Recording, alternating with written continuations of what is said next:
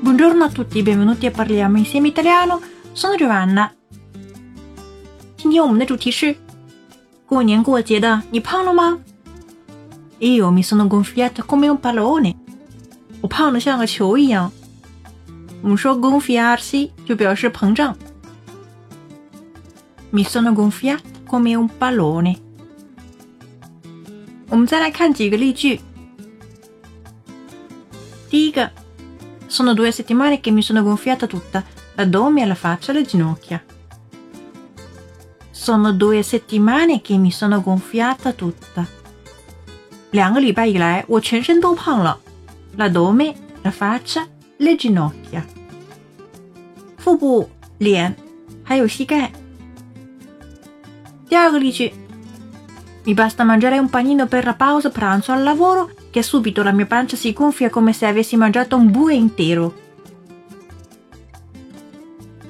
Mi basta mangiare un panino per la pausa pranzo al lavoro.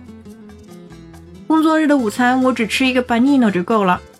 Che subito la mia pancia si gonfia come se avessi mangiato un bue intero. 吃完呢，我的肚子立刻发胀了，好像我吃了一整头牛一样。 注意，come se 后面呢需要用虚拟式为完成时，或者是虚拟式预过去时，所以是 come se avessi mangiato un bue intero，就好像我吃了一整头牛一样。第三个例句，La pancia gonfia è anche un problema per molte persone magre. La pancia gonfia è un problema anche per molte persone magre. 大肚子对很多瘦子来说也是一个问题。La pancia gonfia，鼓起的肚子，膨胀的肚子，就是中文说大肚子。因为有很多人四肢很瘦，但是肚子很大，所以 è anche un problema，还是一个问题哦。Avete imparato？